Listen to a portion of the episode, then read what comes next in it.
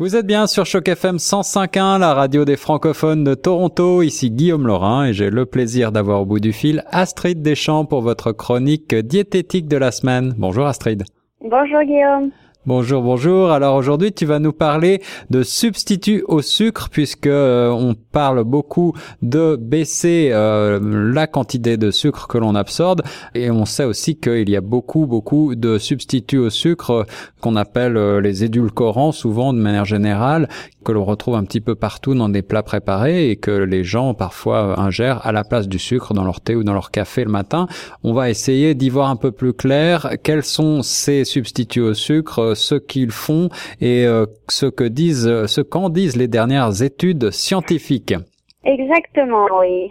Alors, tout d'abord, est-ce que tu peux nous présenter un petit peu ces substituts au sucre euh, et, leurs propriétés?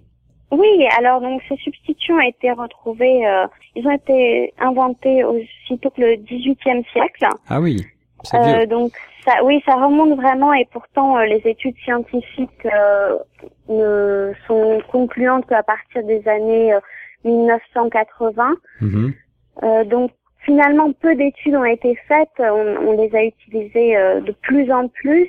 Et, euh, et aujourd'hui, c'est vrai qu'on voit qu'ils sont présents dans énormément de produits préparés. Oui. Et les autorités de santé commencent à s'inquiéter puisque c'est l'augmentation de ces substituts au sucre ont l'air de d'aller euh, de pair avec une augmentation de l'obésité. Euh, donc, est-ce qu'ils sont vraiment euh, si bénéfiques que ça pour la perte de poids? C'est euh, c'est la question que se posent beaucoup d'autorités de santé à l'heure actuelle. D'accord, une corrélation entre cette hausse de la consommation des substituts au sucre et l'obésité, voilà, qui ne va pas déjà dans le bon sens. est-ce que où est-ce qu'on trouve ces, en règle générale aujourd'hui ces substituts? Vraiment partout. dans, dans énormément de produits préparés en fait. Euh, on peut, si vous regardez la composition, alors ils peuvent avoir des petits noms euh, très très colorés. Euh, donc c'est, on a bien sûr l'aspartame que qu'on connaît tous. L'aspartame, mais mais par exemple les saccharines, érythriol, cyclamate, enfin stevia. D'accord, tout ça, ça veut dire euh, c'est des formes de dérivés de faux sucres, quoi. Exactement, ce sont soit des faux sucres, soit des sucres euh, qui sont issus d'autres plantes, puisque par exemple la stevia, c'est un sucre naturel, mais qui est issu d'une plante euh, qui va avoir un pouvoir sucrant. Je crois qu'on est à 200 fois plus sucrant que le que le glucose. Ouais. Donc un pouvoir sucrant très intense avec la moitié des calories.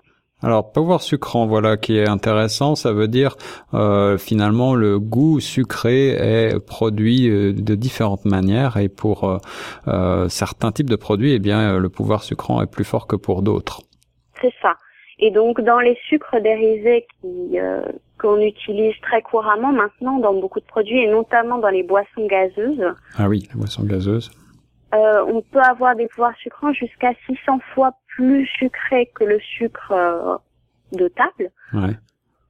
Et donc beaucoup de, de, chercheurs trouvent que ça développe comme une, euh, au niveau du palais oui. une accoutumance à ces goûts sucrés. C'est ça, au niveau des, des papilles gustatives probablement. Voilà. Et, et qui vont faire que finalement, à force de manger de plus en plus sucré, le corps recherche des goûts de plus en plus sucrés, donc ça crée une sorte de cercle vicieux aussi. Oui, ça crée une, une demande, euh, une demande auprès euh, du, des récepteurs du sucre. Tout à fait. Et euh, notamment, sans rentrer dans trop de détails techniques, mais on sait que le sucre a un pouvoir, il va, comment dire, il va activer le centre du plaisir oui, la fameuse dopamine, la hormone, du plaisir. C'est ça, donc le, sucre normal va avoir un effet comme ça sur ce, sur ce cycle de la dopamine à deux, à deux niveaux, donc quand vous l'ingérez et aussi pendant la digestion. Mm-hmm. Ces sucres vont activer le début de, de ce cycle, mais le corps va rester insatisfait en fait puisque le, la deuxième partie qui se fait pendant la digestion n'est pas faite.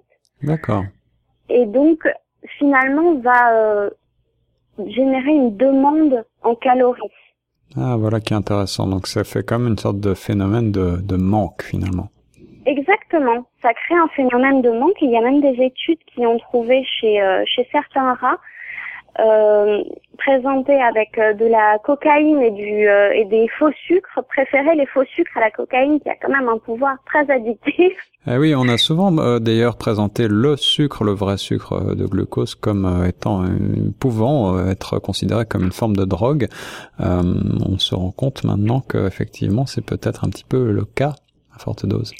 Le, le faux sucre, oui, c'est sûr, enfin le sucre est addictif et le faux sucre l'est encore plus en fait. Wow.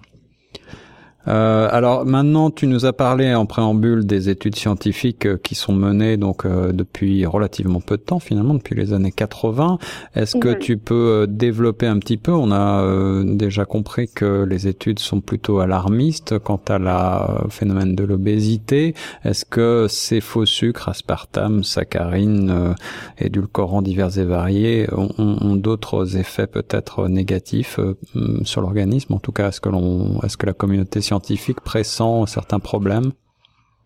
Alors l'un des problèmes euh, qui, euh, qui a été soulevé par une étude de 2013, je crois, euh, 2014, pardon, euh, c'est le fait que ça va changer le, la composition microbienne de l'intestin, puisque en fait le, le, corps humain vit en symbiose avec entre 1 et 2 kilos de, de microbes il se charge de digérer une partie de, de la nourriture et notamment des certains sucres comme le lactose, le glucose.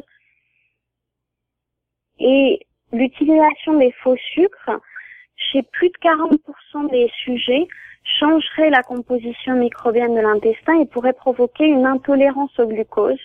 Et donc ah, avec des, euh, des conséquences très néfastes sur la santé puisque ça, ça va sur des, euh, des diabètes. Euh, Mais oui.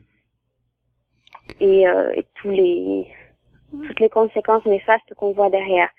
Alors on sait aussi qu'il y a un certain nombre de mises en garde qui sont faites pour l'utilisation de ces faux sucres chez les femmes enceintes ou les enfants, donc on peut se dire que peut-être ces mises en garde devraient être généralisées à l'ensemble de la population.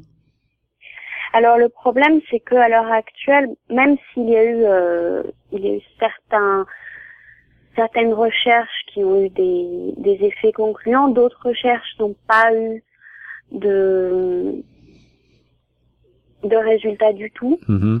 voire des résultats plutôt positifs sur les pertes de poids. Donc ça va d'un individu à l'autre, ça a l'air d'avoir des résultats différents. D'accord, peut-être aussi suivant le type d'édulcorant que l'on que l'on analyse. Exactement, et c'est vrai qu'à l'heure actuelle, c'est très difficile d'analyser un édulcorant par rapport à un autre tout simplement parce que souvent ils sont présents, euh, plusieurs édulcorants sont présents dans les mêmes aliments. Et oui, pour, euh, euh, compenser les différences de goût. C'est ça. Voilà. Donc c'est très très difficile à analyser.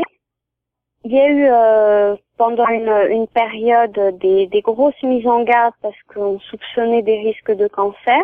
Mmh mmh Mais en fait, il semblerait que ces risques soient limités au rat. D'accord, d'accord. Donc pas de preuve jusqu'à présent de corrélation entre ce type de l'emploi de ce type de sucre et des cancers. Non. D'accord. Euh, bon, en tout cas, on comprend le message, je pense. Euh, tu euh, nous mets en garde quand même contre l'emploi de ces sucres euh, de synthèse et ces faux sucres. J'ai l'impression que le message c'est global, c'est qu'il vaut mieux consommer un petit peu plus de vrai sucre et s'habituer à manger moins sucré. Exactement, parce qu'en fait, l'utilisation de ces faux sucres va développer un goût, un, goût pour le sucre.